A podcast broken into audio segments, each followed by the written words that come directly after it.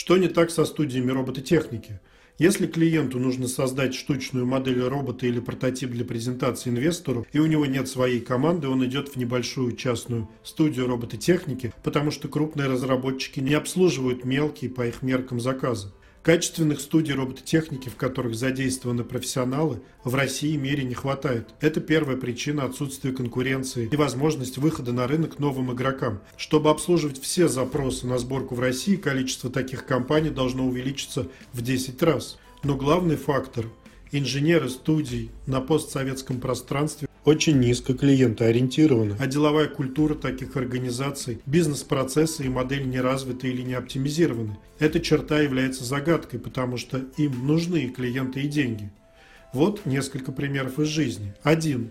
У студии с миллионным оборотом, работающей как на заказ, так и производящей собственных роботов, нет менеджера по работе с клиентами. Всеми заявками занимается главный инженер.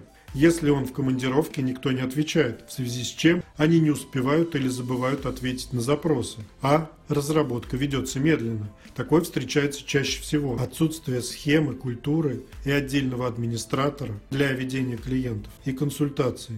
2. Существует студия, где недавно появился сотрудник по работе с клиентами, сочетающий в себе консультанта на телефоне, то есть до этого момента эволюционировали. Но главный инженер буквально боится осуществлять продажи потому что опасается возврата.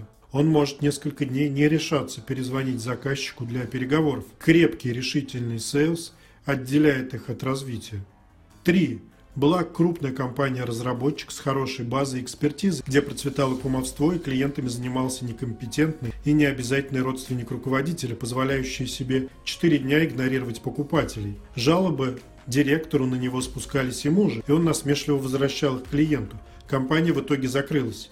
4. В другой крупной студии, широко кастомизирующей своих роботов, постоянно меняются консультанты. Если запрос пришел на почту ушедшего, никто им не займется. Таким образом, половина запросов остается без ответа. 5. У разработчика нет менеджера для работы с клиентами или переговоров. Заказы обрабатывает гениальный, но сонный инженер. Он может забыть спустить указания или выслать информацию, из-за чего вся работа встает. А их сайт будто написан школьником на перемене. Информация не обновляется. Ситуации похожи, но студии между собой не связаны. Это не исключительный пример, а общий тренд. Заказчику не к кому идти, нет выбора. Такие примеры можно приводить долго. Клиенты не получают услугу, не реализуют свои проекты, а разработчики не извлекают эти бюджеты. Этот короткий сбивчивый текст имеет своей целью сообщить, что культура и структурность российской робототехники находятся на уровне 90-х, когда понятие бизнеса на постсоветском пространстве только формировалось. Существует два типа разработчиков. Большие пафосные компании, которые не берутся за штучные или скромные заказы – и малые и средние студии, которые всем этим занимаются, но работают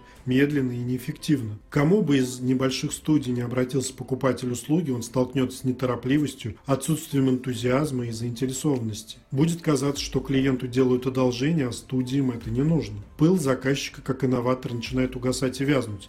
Поэтому если соберется группа единомышленников, которые построят отлаженный, дисциплинированный, цивилизованный современный механизм работы с клиентами, основанный на актуальном ПО, стратегиях и бизнес-процессах, они быстро потеснят конкурентов и смогут заработать и развивать свою экспертность, оттачивать мастерство и выходить в перспективе на международный рынок. Средняя стоимость сборки робота в России 9 тысяч долларов.